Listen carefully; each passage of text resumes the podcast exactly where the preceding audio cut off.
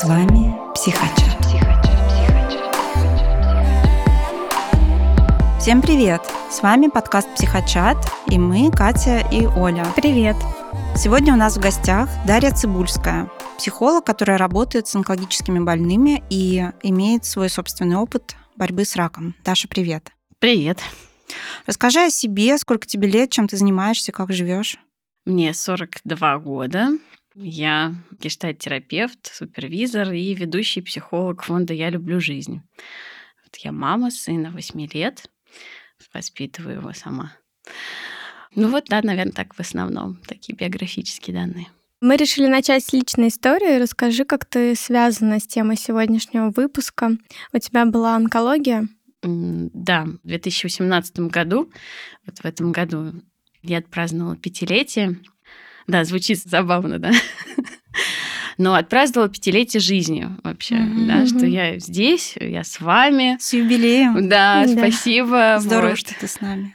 Да, это большое счастье. Наверное, до этого момента я ну, в полной мере даже не могла понять, что такое ценность жизни.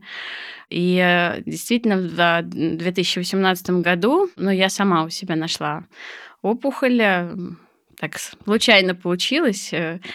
Что-то мне вдруг вздумалось, как-то сказать, потрогать себя и Звучит, конечно, пошловато, но тем не менее, это так все и начинается. И такая, что-то не то. К сожалению, в моей семье эта история уже была. Это моя бабушка и прабабушка, они ушли от рака молочной железы. И, ну, я в этом смысле такой настороженный товарищ, и стараюсь как-то себя проверять, 25 лет. И тут вот как-то это мне не понравилось, история. Я кормила ребенка в этот момент, мне три года было сыну. Я очень похудела за год до этого, и я стала как-то спрашивать врачей, что это может быть. Они такие, да нет, ничего. Ну нет, и все, и УЗИ ничего не показывает. Да, не показывал ничего, и тут, э, ну, как-то я встревожилась. Ну и все, вот с этого момента как-то покатилась. Вот, э, практически год нет, не год, меньше 9 месяцев. Вот. А какой тебе диагноз поставили? Рак молочной железы, так, гормонозависимый ну, и немного такой он агрессивный был. Агрессив... А стадия какая? Вторая стадия. Вторая стадия. Да, у меня были э, уже метастазы в лимфоузлы, угу. поэтому пришлось расстаться как с железой, так и с лимфоузлами. В результате сделать еще химиотерапию, лучевую терапию, то есть через все, что положено, я прошла. И сейчас я нахожусь, э, ну вот э, рецидив у меня был в 2021 году, но вот с этого времени я нахожусь только на э, гормональной терапии. Я принимаю лекарства каждый день одно маленькое, маленькую, маленькую таблеточку и делаю укол для прерывания овуляции, ну то есть чтобы профилактика рака яичников поскольку у меня mm. есть мутация гена. Mm. Такая история. Это именно потому, что бабушки прабабушки, вот, мы сделали тот анализ. Ге- ге- генетический. Да, анализ сделали, вот, и вот у меня эту мутацию нашли. Слава богу, у моих, э, у моей сестры родной ее нету, и двоюродной сестры тоже нету. Так что mm-hmm. они вот так фух, mm-hmm. выдохнули. Mm-hmm. Вот. Ну, вот так вот. С какими чувствами ты столкнулась, когда вот узнала про диагноз? Да, каждый раз вспоминаю, вспоминаю это с ужасом. Mm-hmm. Ну, э, до этого я не знала, что такое может быть вообще, на шок, э, как он проявляется. Потому что мне реально стало плохо физически. У меня, ну, то есть мне просто, я просто села, я не могла встать, я сидела. Слава богу, со мной напросилась на маммографию, ну, это смешно звучит, но тем не менее, человек, когда узнает подозрение на диагноз, он говорит, да ерунда все это. И это реально, это вот просто защита так срабатывает. Нет, это все ерунда. И она говорит, Дашка, нет, я с тобой поеду. И слава богу, потому что когда мне сказала УЗИст, что 90% вероятности, даже 99%, то есть просто я выхожу за, за пределы клиники и просто сажусь на ступеньках, я не могу встать. Там был шок. Шок, да, шок. И, и тут и не, не поплакать не можешь. То есть это такой... И все, вот и только вот так вот. То есть вот такое состояние. Слава богу, что был человек рядом со мной который бы о мне позаботился. Вызвал такси, Мгм. но меня шандарахало, то есть я такая, так, срочно, выходной день, на секундочку, срочно, поехали, нам туда, сюда, куда, туда, сюда, ничего не работает, это бесполезно. Это просто вот такая реакция шоковая. Ну и потом даже так плохо стало, что ну просто давление очень резко упало. Потом меня довезли до дома уже, положили, так лежи, все, То есть у отдыхай. тебя больше так на тело, да, реакции телесные Ну, больше да, да, было. то есть у меня, ну, я, ну, я не могла, ну, то есть чувство в этот момент не приходит, то есть Мгм. это вот такая, она, как это сказать, отрубает, знаете, такое ощущение, что короткое замыкание. Ну, Мгм. вот точно, вот очень похоже на самом деле, когда тебя вырубают вот все твои предохранители. А как, как вот долго ты в таком состоянии была и как пришла в себя? Не, ну недолго, то есть это, ну, может быть, часа три, ну, в- общей сложности, да, это часа три э, такого переменного, то есть мы съездили потом покушать, потом меня опять волна накрыла, да, то есть такой вот, ну, постепенный Мгм. процесс. Ну, наверное, да. Потом такой потихонечку, то есть я там звонила коллегам на работе, слава богу, да, я психолог, и тогда меня супервизоры такие вообще встряхнули, там-то, ну, я такая, ой, я не могу там работать сейчас, ну, я в фонде другом работала, и вот я не могу, не могу, они говорят, так, тихо, спокойно вообще, так, сидим, дышим, и они меня возвращали в реальность, потому что меня просто начало разносить Мгм. в- в эмоции. Ну, даже не, это эмоциями назвать нельзя, Мгм. Потому что это Аффект такой аффект, скорее, да. аффект, Мгм. абсолютно точно аффект. Они меня задемляли, говорили, так, надо позаботиться о ребенке, надо вернуться, надо попить, поесть. Ну, вот это дальше. Волшебным образом, конечно, смешно, но, но так оно есть, да. Моя двоюродная сестра, она была медицинским журналистом на протяжении 10 лет и писала про онкологию. И когда я узнала, я позвонила ей, ну, мы не так, чтобы очень дружим, но вот я ей позвонила, говорю, Машка, вот такая беда. Она так, сидим, не рыпаемся, я к тебе приеду. То есть она практически на следующий же день сами ко мне приехала, привезла бутылку просека. Сейчас мы, говорит, будем пить. Но у меня было такое состояние, что алкоголь не работал. То есть это было, ну, скорее так, вот, чтобы всем немножко... Она привезла мне брошюры, она со мной разговаривала, задала все самые дурацкие вопросы, которые все задают, сколько я буду жить, сколько мне осталось. Ну, это Мгм. все так говорят, это не, ничего такого страшного, это ничего стыдного нет в этом, потому что это вот оно так работает. Мгм. Вот. Слава богу, мне очень повезло, что у меня были люди, которые вот прям меня подхватили. Мгм. А муж как-то поддерживал? А, с мужем была интересная ситуация. А, Это вообще, конечно. Мы в этот день, у нас был переезд на другую квартиру. И он, у нас ребенку три года. И он э, с этими коробками, реально с коробками, с грузчиками, со всеми этими вещами, и с нашим ребенком, вот это я ему звоню, это говорю, он говорит, а у него тоже шок. То есть он, э, и что, говорит, мне делать? Ну, то есть э, тоже ну, так растерялся. Ну, он растерялся, ему было очень сложно, потому что надо было слишком много всего решать. То есть я выпала, то есть я тут должна была коробки принимать, да, а я так фактически выпала просто из этой ситуации. Ну, как-то ребенка там потом подхватили, Мгм. вот, подхватила я. А у него задачи были достаточно конкретные. Но, кстати, как часто у родственников, они не понимают, что с собой делать, и очень круто, если у них есть дела.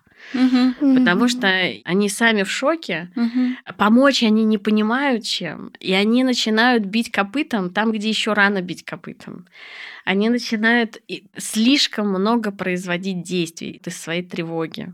Хотят что-нибудь хотя бы сделать. Вообще все окружающие, им кажется, что нужно срочно что-то прямо Мгм. сейчас сделать. А там ничего делать не надо.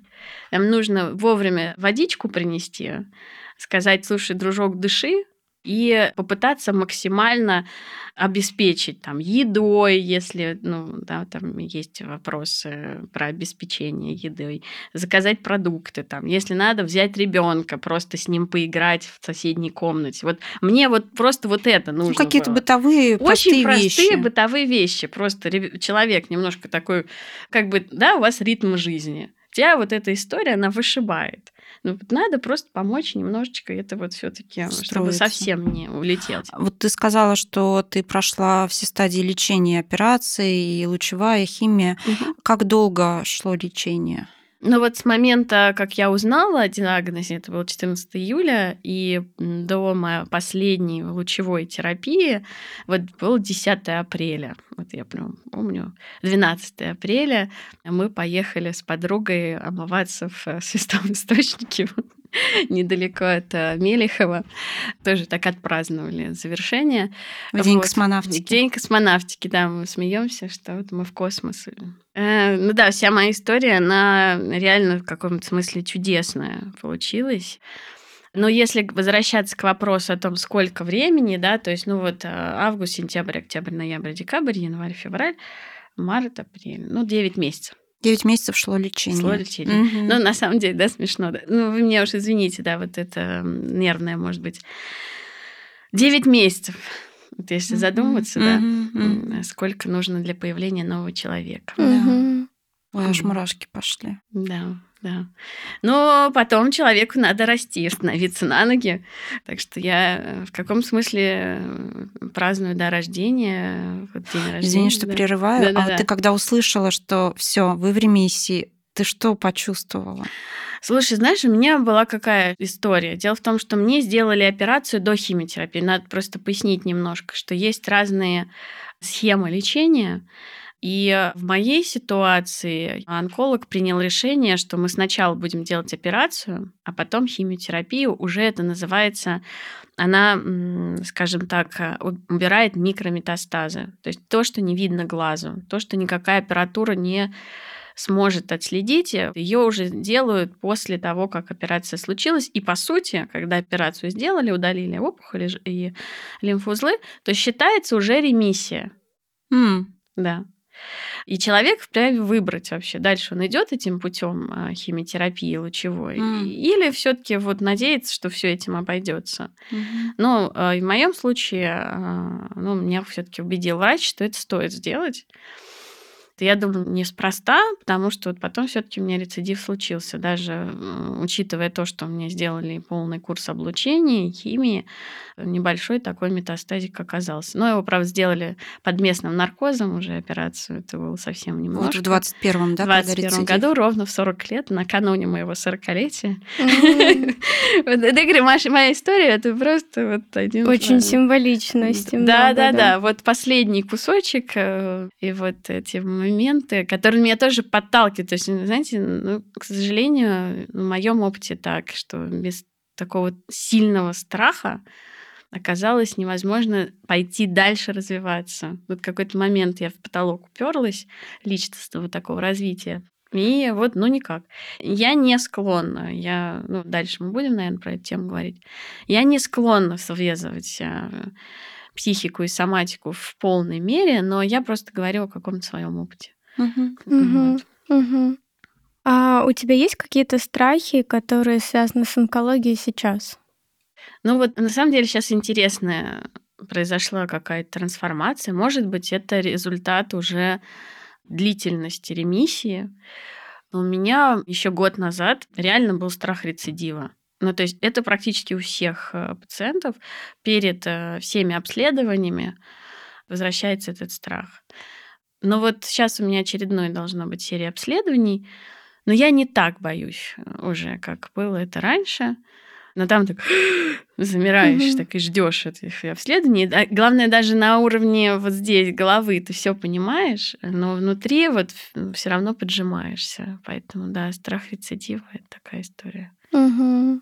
А как изменилась твоя жизнь после болезни? Вот ты до и ты после. Разница есть? Э, но ты меня знаешь уже после того, Да, я знаю тебя после. Это интересно поговорить с тобой, если бы ты знал до.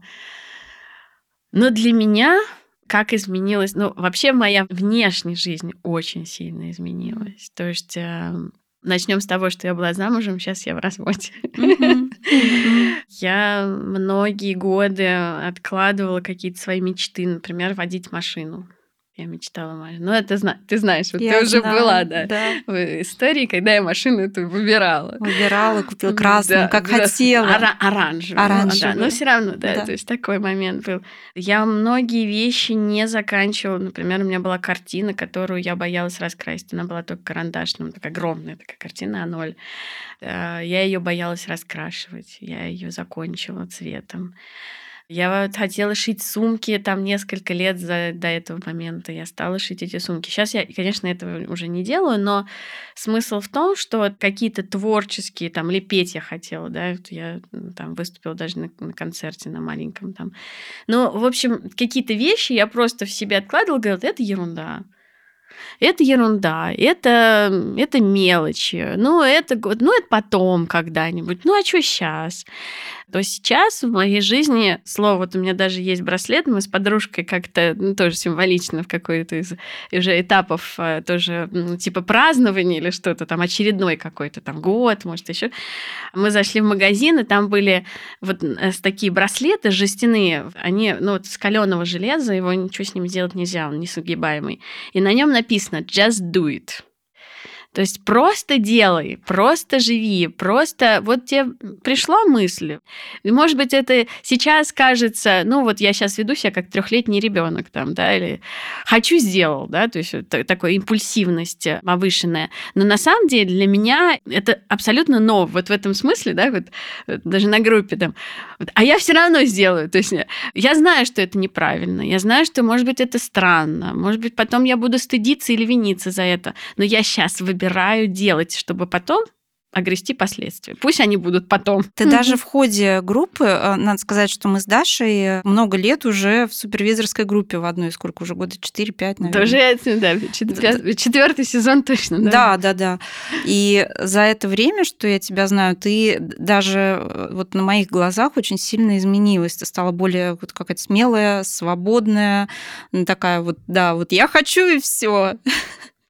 Ну да, да, но надо сказать, что до этого чаще всего я проявляла себя такая, ну, скромная, ну, может, не надо, так, знаешь, там, а войти, постучаться. Перед тем, как войти и постучаться, надо было 10 раз еще подумать. А может, не стоит? Вот сегодня бы я, наверное, не приехала. Вот если бы мы с, с тобой там, были знакомы там, 5 лет назад, то я бы скорее сказала, ой, нет, это невозможно, я все, я уже все пропустила, девчонки меня ненавидят, ну, я провалилась бы в стыд, в немощь, потому Да, что для беспомощность. слушателей Даша опоздала. Да, я опоздала, извините, на сколько? Ну, на 50 ч- минут? На, на 50, на час, как-то Ну, так. как-то так, да, да. Но доехала. Ну, доехала, да. То есть, э, и раньше это было невозможно. То есть, э, моя такая беспомощность, но неверие, неверие Мгм. в то, что люди ждут меня, и что это важнее, чем любые мои стыды, вины и там все остальное. Ты как-то в хорошем смысле стала более бесстыдная, Но я, знаешь, я бы сказала, смелая. смелая. Смело. И я до сих пор, ну, я сейчас и тоже продолжаю э, работать над своей смелостью, над открытостью к жизни. Вот сегодня тоже была ситуация утром, то есть э, нас э, мы готовимся к празднику новогоднему в школе Фединой, и все родители готовят им ручные работы, подарки, пода- э, вот, и мы делаем из глины подсвечники. И вот я понимаю, что мы опять опаздываем. Ну, к сожалению, это мой бич на полчаса. Я такая, ну все, не надо ехать. Ну все, я опоздала. Ну все, не надо ехать. Даша, поехали. Все разрулится. Реально все разрулилось. Я приехала, там еще полгруппы опоздала на полчаса. Ну, кто ке- керамикой занимался. Все нормально. Я сделала все в своем режиме, даже все успела. Ну, то есть ребенок поиграл там, как он хотел. Я это сделала. Все было хорошо. То есть вот это место, да, оно очень сильно отличается от того, что было пять лет назад. Мгм. Давай перейдем к профессиональной Мгм. части твоей. Расскажи о себе как о психологе. Как давно ты работаешь, какие твои интересы в работе? Вообще, психологией занимаюсь я э, так 23 года. Ну, на самом деле, да, очень давно, да. Почти 20 лет. Ну, больше 20 лет. а, Вот с 2000 года. Ну, если не считать того, что я маме была психологом, как многие из нас, когда я еще была подростком, психотерапевтировала свою собственную родительницу. Но если говорить о профессиональном пути, то я начинала в около тренинговой 20 лет назад э, сфере психодрама, социодрама. У меня есть диплом по социодраме тренингом, но мне не хватало смелости. Я не верила в свои способности. Я готова была работать с людьми, я готова была кому-то помогать, но что я сама буду вести, об этом я очень много лет. Вот я пошла как раз в гештальт-терапию, чтобы обрести эту внутреннюю силу и опору, потому что выходить к группе, выходить к людям, индивидуально работать, все таки нужно иметь вот эту внутреннюю опору. У меня ее не было. И поэтому я не занималась тренингами. Много лет я работала там в общественной сфере, занималась вообще в Центре развития прав человека, работала в бизнесе, работала потом, ну, а, вообще около психологической сфере, потому что занималась HR, вот, mm-hmm. в HR работала. Но гештальтерапии я э, с 2011 года уже практикую. У меня было два-три клиента, но тем не менее. Практика была маленькая, но такая моя. Ну, была. Да, моя, тих, маленькая практика была. А потом я потихонечку забеременела в 2015 году и пошла на базовую программу бакалавриат. Получила базовую, вот это базовое образование, получила бакалавра в МГППУ. И уже когда я выходила из декрета, у меня уже был диплом, в 2018 году я сертифицировалась уже, э, получила сертификат гештальтерапевта, аккредитовалась в этом же году. И уже моя практика вот с 2020 года я живу на mm-hmm. этой работой занимаюсь. Mm-hmm. Помимо частной практики, ты работаешь в фонде, который занимается онкологией. Расскажи немножко про этот фонд. Фонд «Я люблю жизнь». Вот он так называется. Очень... Это прям... Ну, это вот так вот. Э, этот фонд. Э, благодаря его названию, мне кажется, я тоже там остаюсь, и многие, кто приходит к нам, именно тоже вот этот фонд, это название, оно очень значимо. И интересно то, что в 2019 году, когда я закончила лечение, прям у меня было острое желание, что вот меня поддержали люди, я видела, как терапия работает, э, вот меня э, мой терапевт очень поддерживал в процессе лечения. И я поняла, что я хочу как-то отдать, поделиться миром. Я искала кого-нибудь, ну тогда еще был Инстаграм, э, кого-нибудь. Запрещенный на Запрещенный, да, на территории Российской, Федерации на сегодняшний день. Но тогда вот он был еще действовал в 2019 году. И случайно кому-то написала вообще по другому поводу, а мне человек отвечает, а мы как раз психолога ищем, а у меня аккаунт был как раз э, психолога. Я так не поняла, я вообще не про это вам писала. О, это значит судьба. Ну и мы встретились, и я стала сначала вести для них эфиры, постепенно появился, ну, то есть мы зарегистрировались, это было вообще просто, ну, как бы социальное движение, то есть угу. социальный проект. Э, так его организовала тоже барышня, которая сама пережила онкологию.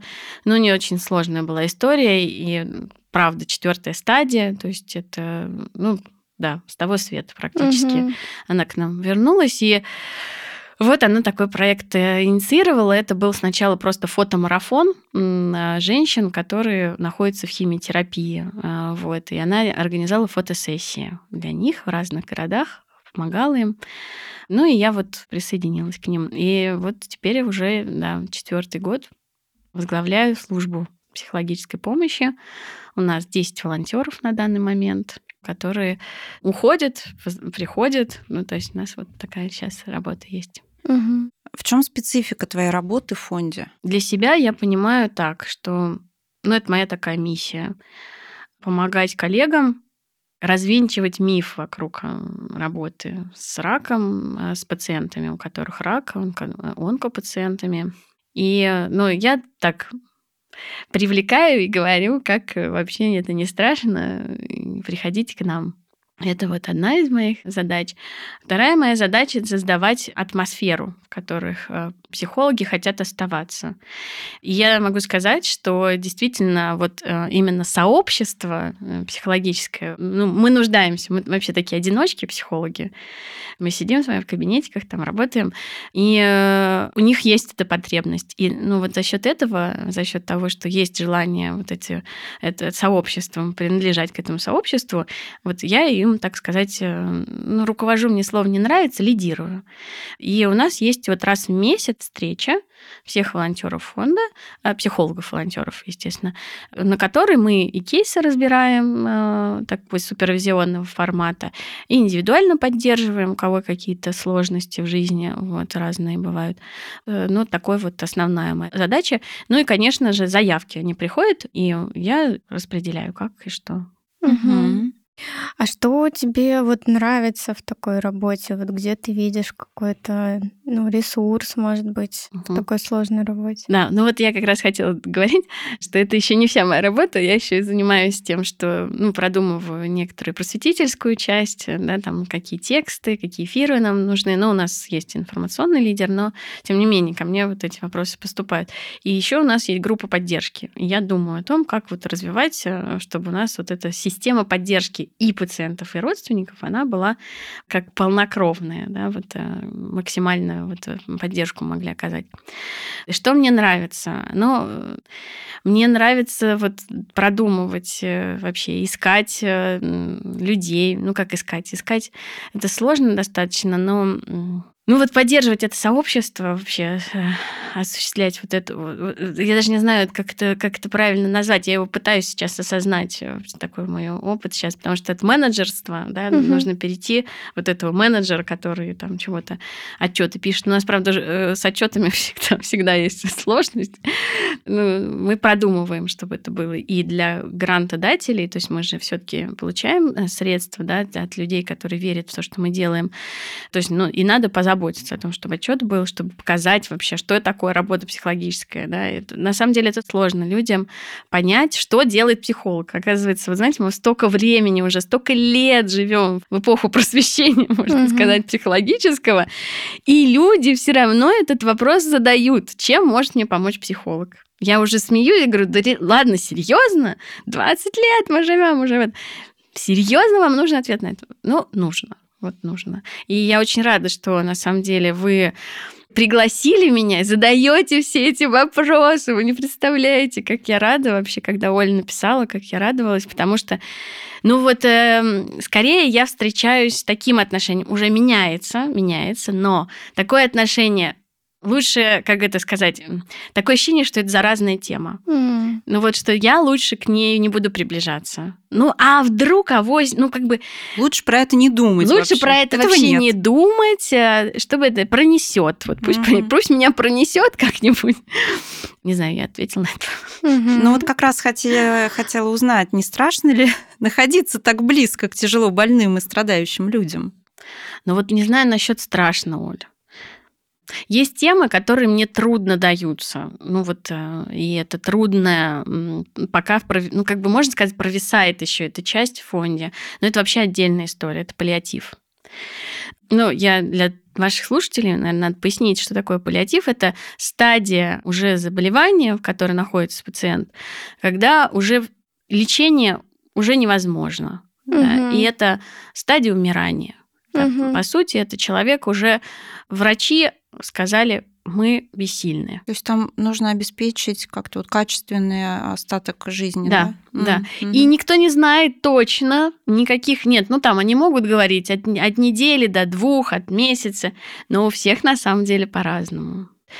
И вот это очень такое место непростое, да, и если честно, мы как бы пытаемся сейчас в этом месте развиваться, да, и помогать поддерживать наших терапевтов. Я сама как-то пытаюсь в этом больше разбираться. Но, наверное, моя пока еще жажда жизни, она как бы сказать, меня немножко отворачивает, да, то есть, вот, ну, пока есть. Но я не знаю, страх ли это на самом деле, что это такое. Может быть, такая смесь э, еще там с отвращением, знаешь, не-не-не, не хочу, не хочу. Ну да, какое-то сопротивление точно есть. Ну, смотреть, mm-hmm. ну, вообще, да, процессы старения в том числе, да, когда ты такой молодой, бодрый, э, они по-другому воспринимаются. Mm-hmm. Вот. И вот смотреть с открытыми глазами, быть, э, видеть человека в таком уже... Это непросто. Это точно непросто. Сейчас подумала, что надо нам сделать выпуск с геронтопсихологом. Mm. Мне кажется, про это вообще мало говорят. Вообще, про работу да. с пожилыми людьми угу. психологически. При том, что у нас есть прекрасное московское долголетие, мы, мы москвичи, да. и они очень заботятся о наших э, дедушках и бабушках, и о наших родителях. На самом деле, вот у меня папа находится сейчас в стадии, вот ему 69 лет, вот 70 будет, и у него начались возрастные серьезные изменения. И это, ну, это вообще трудно признавать это, нужно переживать это, да, вот как-то проживать это. И, наверное, знаете, сложное вот что в, работе с онкопациентами и близкими, что ты встречаешься с тем, что в норме, ну, не должен, ну, вообще-то, ну, не да, должен. Да, да. Нет. Ты живешь свою жизнь обычную, вот, ходишь за хлебушком, в бар э, за пивом э, в пятницу. Ну, и я так э, иронизирую. Но тем не менее, да, и это нормально. Вот мне бы хотелось здесь тоже вот да, всякого избежать вот этого стыжения, винения, там, вот, вы там отворачиваетесь. Нет, не, не за это, не за то, чтобы стыдить людей, за то, что они не хотят с этим с темой онкологии соприкасаться. соприкасаться. Это угу. нормально. Да, Ничего да. в этом не вижу. Естественно, да, вот нежелание да, да. организма. Да, естественное нежелание организма. Психики. Вот. Угу. И, ну, и немножко, да, вот на это неестественное желание организма ну, что-то как-то с ним надо обходиться. Вот, наверное, в этом это и есть и сложность такая. Mm-hmm. Но поскольку я сама через это прошла, то у меня другие механизмы подключаются. Все-таки вот здесь нельзя забывать, что человек, который прошел через э, болезнь, да, через э, все вот это исцеление тоже, у него немножко уже по-другому работают. И инстинкты самосохранения, да, то есть, ну, вот ну, туда, вот, вот по-честному, так оно есть, да. Мне э, на учебе очень понравилась фраза одной нашей ведущей. Э, мы обсуждали депрессию, и она говорила о том, что после э, болезни вот, человек выздоравливает, все полностью вот, как бы восстановился, но он никогда не будет уже прежним. Это как кость, которая сломалась, срослась, но спайка останется на всю жизнь. И вот здесь как такое же, да, вот пройдя через этот опыт, ты прежний уже не будешь никогда. Нет, это, ну это, это да, да, да, угу. это точно. Угу. Это уже это что-то меняется. Ну, вы знаете как? Я скажу, не у всех. М. Да. Какого-то осмысления может не происходить. Да, да. То есть человек э, может э, пролететь в диагнозе на отрицании. В отрицании. Да. Угу. На полном отрицании, в таком таком режиме ну, родственнички подхватили, угу. пронесли, все это мы забыли и поехали жить дальше. Опять же, тоже без осуждения, без чего-либо, потому что на самом деле вот в этом-то, может быть, и закрылась собака, почему не особо хотят, да, вот и психологи в том числе. Потому что вокруг этой темы слишком много вот этого, того, что мы видели в кино, да, там вот ну, здесь последние серии Доктора Хауса, когда mm-hmm. Уилсона там, значит, вот ему плохо, это все последняя агрессивная химия, он да, и вот эти вот киношные все штуки, да, мы не хотим с ними. Ну, особенно, ну, кому, кому вообще приятно смотреть на человека, которого тошнит. Ну, давайте по-честному. Ну, и нас мозг так устроен, что мы воспроизводим рак сразу, вот эти кусочки из фильмов. На самом деле вредная история. Потому что человек в лечении может вообще, его может вообще не тошнить. Вот меня не тошнило, например. Да, ему вообще может быть не так плохо. Ну, плохо, конечно, но не так, как рисуют в этих картинках. Понимаете? Ну, вот как же, мы работаем с разводом ну, это кризисная ситуация, угу. да, мы работаем с какими-то там потерями, например, какого-то имущества, там, да, или с утратой работы, да, или что-то еще, или с какими-то изменениями. Мы работаем постоянно. Ну, и это тоже одно из изменений, да, ну вот это что-то, что случилось в жизни, что выбило, конечно, из колеи, но это, ну, событие, да, и оно не, не всегда, и сейчас вообще очень высок процент излечения, заканчивается ремиссией. Все, и человек идет жить дальше. Конечно же, вопрос в том, что он будет, не будет прежним. он стоит, но это другая история, другой вопрос. Угу. А у тебя умирали твои клиенты? Если да, то как ты это переживала? Да, вот этот вопрос я, я хотела сказать, Оля, написать, мы смолодушничать. Хотела сказать, а может, не будем задавать это. Потом подумала, что это важный вопрос очень. У меня была пациентка, вот, э, у нее была онкология мозга, и она уже была в возрасте, возрастная пациентка, и у нее была, а, ну, серьезно агрессивная опухоль. И я, к сожалению, с ней не попрощалась. В какой-то момент она просто перестала выходить на связь, отвечать. Ну вот, да, она просто ушла. Она остается для меня. То есть вот это место, которое, когда человек уходит, непонятно что и как, э, вот. И она немного была в агонии в такой, то есть она не могла принять вообще, что угу. с ней происходит. Ну, я старалась ей помогать в этом, но она ну, вот такой уже был человек, она не готова была. И у нее начались уже такие изменения э, серьезные, э, неврологические, потому что она там право-лево, о потере в пространстве, мы тоже про это говорили, но она никак не могла. То есть я ей пыталась э, помочь ей принять, что да, это так, и сейчас сложно. Но она вот упиралась, она говорит, сейчас все, все сейчас исправится, сейчас все будет нормально. Они сейчас подберут мне очередную химию или еще что-то сделают, и все будет в порядке. Но, но по моим ощущениям это уже было не так. Но, но это вот выбор был человека не завершать. И это, ну, это вот всегда тяжело. И была еще, ну, есть пациенты, которые в фонде уходят, и там ну, даже, ну, у нас была недавно супервизия, ну, маленькая такая с коллегой. А, она просто не успела даже заявку ответить. То есть она написала человеку, что я могу во вторник, а ее mm-hmm. не стало там в пятницу она получила заявку, она говорит, я могу во вторник, а ее не стало в воскресенье. Знаете, мне кажется, это невозможно никак смириться, mm-hmm. принимать, сделать привычным. Нет, я вообще категорически против, потому что все равно именно благодаря тому, что мы говорим, помним, мы обращаем на это внимание, то есть я там коллеги пытались э, супервизию, ну, как бы, знаете, так, э, ну, вот это тоже инстинкт. Э, так, типа, ну, давайте, ну, чуть-чуть поговорим, но на самом деле уже все нормально, я пошла жить. А дальше я говорю, нет, давайте посидим, давайте помолчим, давайте сделаем эту паузу просто из уважения к человеку, которого не стало. Ну, то есть вот он был, его нет. И вот это место, пауза, да, это тоже дань уважения. Вот я подумала, как важно вот эти минуты молчания, когда встают, да, там и молчат. Я думаю, как ребенком была, думаю, глупые люди какие-то, странные. А это очень важно и внутри себя дать вот этому место тишине, угу. перед вечностью. На самом деле, когда уходит человек, но для нас открывается вот в этот момент вот эта связь с вечностью, вот с этим совершенно бесконечным космосом. Мы не знаем, как мы приходим в этот мир, и не знаем, как уходим. И вот это место, верующий ли вы, неверующий, но вот важно ему дать время тогда. Время, угу. время, да, потому угу. что это уже даже не место, потому угу. что места нет. Угу. Все, человек перестал занимать это место. И что мы можем? Мы можем дать время. Да, мы даже Поэтому вот как-то на так. Угу. Последний вопрос перед блиц-опросом. Ну, Чем ты себя поддерживаешь в такой непростой работе? Как заботишься о себе? Я стараюсь сейчас эм, я должна сразу сказать, что я не работаю сама сейчас. У меня практически нет онкопациентов. Э, так, иногда беру, как бы, когда никто не может уже взять.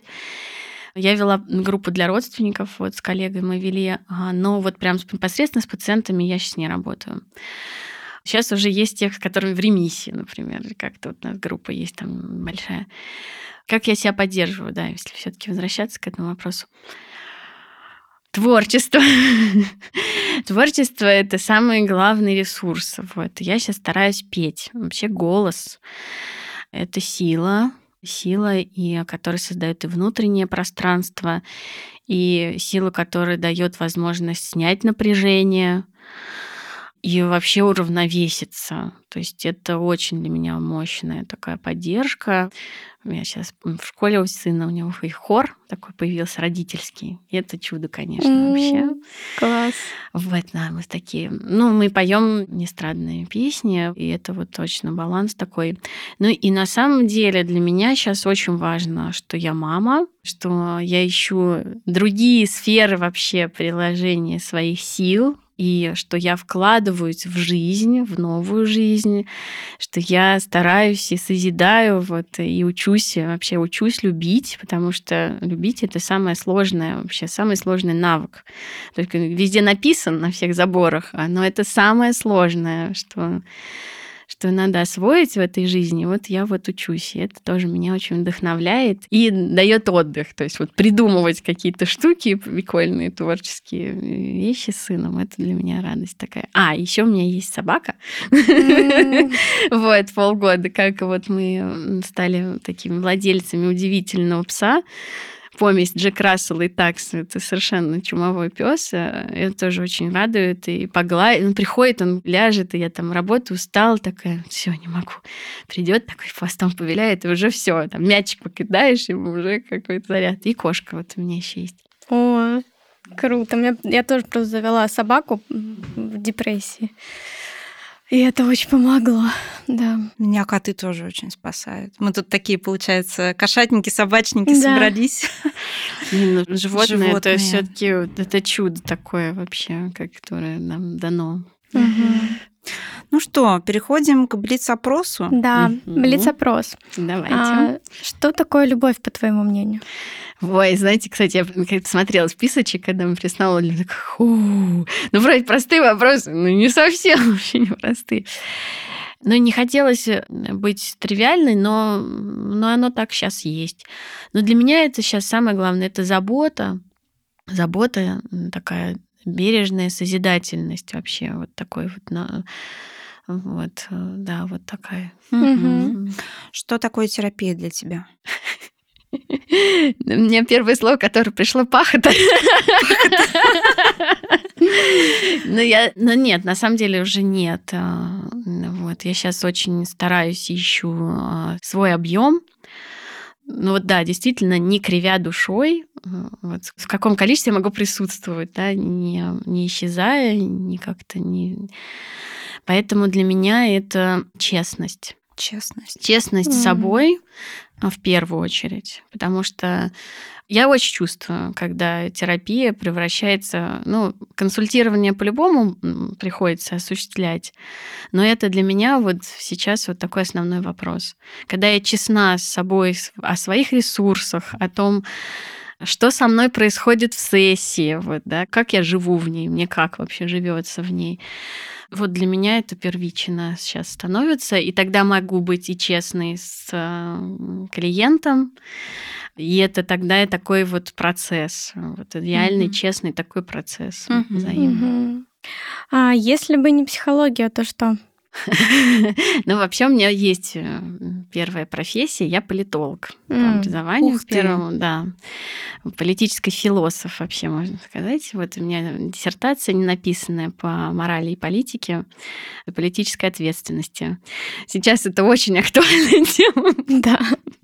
Но э, я понимаю, что в той стране, в которой я родилась и э, становилась политологом, ну, не совсем была востребована вот моя моя политическая вообще, мои взгляды, да, то есть я никого не хочу ни под какие монастыри подводить, но тем не менее я себя чувствую на данный момент э, вот в таком и я иногда думаю о том, что это могло бы поменяться. И, ну, наверное, все-таки я была политическим философом, потому что мне очень нравится еще осмыслять. То есть вот и я психолог, когда я тоже пытаюсь смотреть на контекст, я пытаюсь смотреть шире, чем есть. Вот, да, даже присутствие клиента, я все время смотрю, в какой контекст он вписан, в какой контекст мы вписаны, да, как на него вот эти большие процессы, на нас влияют большие процессы. Поэтому мне это по-прежнему остается остается быть интересным, пока не хватает ресурса как-то это описывать, да, но тем не менее, я даже когда была вот политологом, есть у Макиавелли такая фраза «сначала жить, а потом философствовать. Угу. Поэтому мое ощущение, что это вот пока я набираю вот эту жизнь, да, я пытаюсь ее прям понять, почувствовать, прожить, а потом уже, может, еще и не все потеряно. Даша, спасибо тебе большое, что пришла к нам. Очень спасибо. интересная, трогательная беседа. У меня столько мурашек по телу, как сегодня, не бежало. Слезы подступали, но такое уже было. А вот мурашек Ничего не было. Девчонки, спасибо вам большое. Вообще, это, мне кажется, ну вот даже такой небольшой кусочек, который мы вместе прожили, это так важно. И здорово, что вы интересуетесь и открыты. Вот, спасибо вам. Удачи вам. А, и у меня, знаете, я просто вспомнила, как бывает вот в этих радиостудиях, как какой-нибудь гость приходит, а у меня для вас кое-что есть. И тут шуршать пакетом начинает, но у меня сумка в другом конце комнаты. В общем, я потом пошуршу пакетом, у меня для вас есть маленький подарок для тех, чтобы это пространство росло, развивалось, и чтобы на него приходили люди. Там такой глинтвейн чай, вот он такой и к Рождеству нам, да, что у нас почти рождественский угу. выпуск через две Спасибо. недели.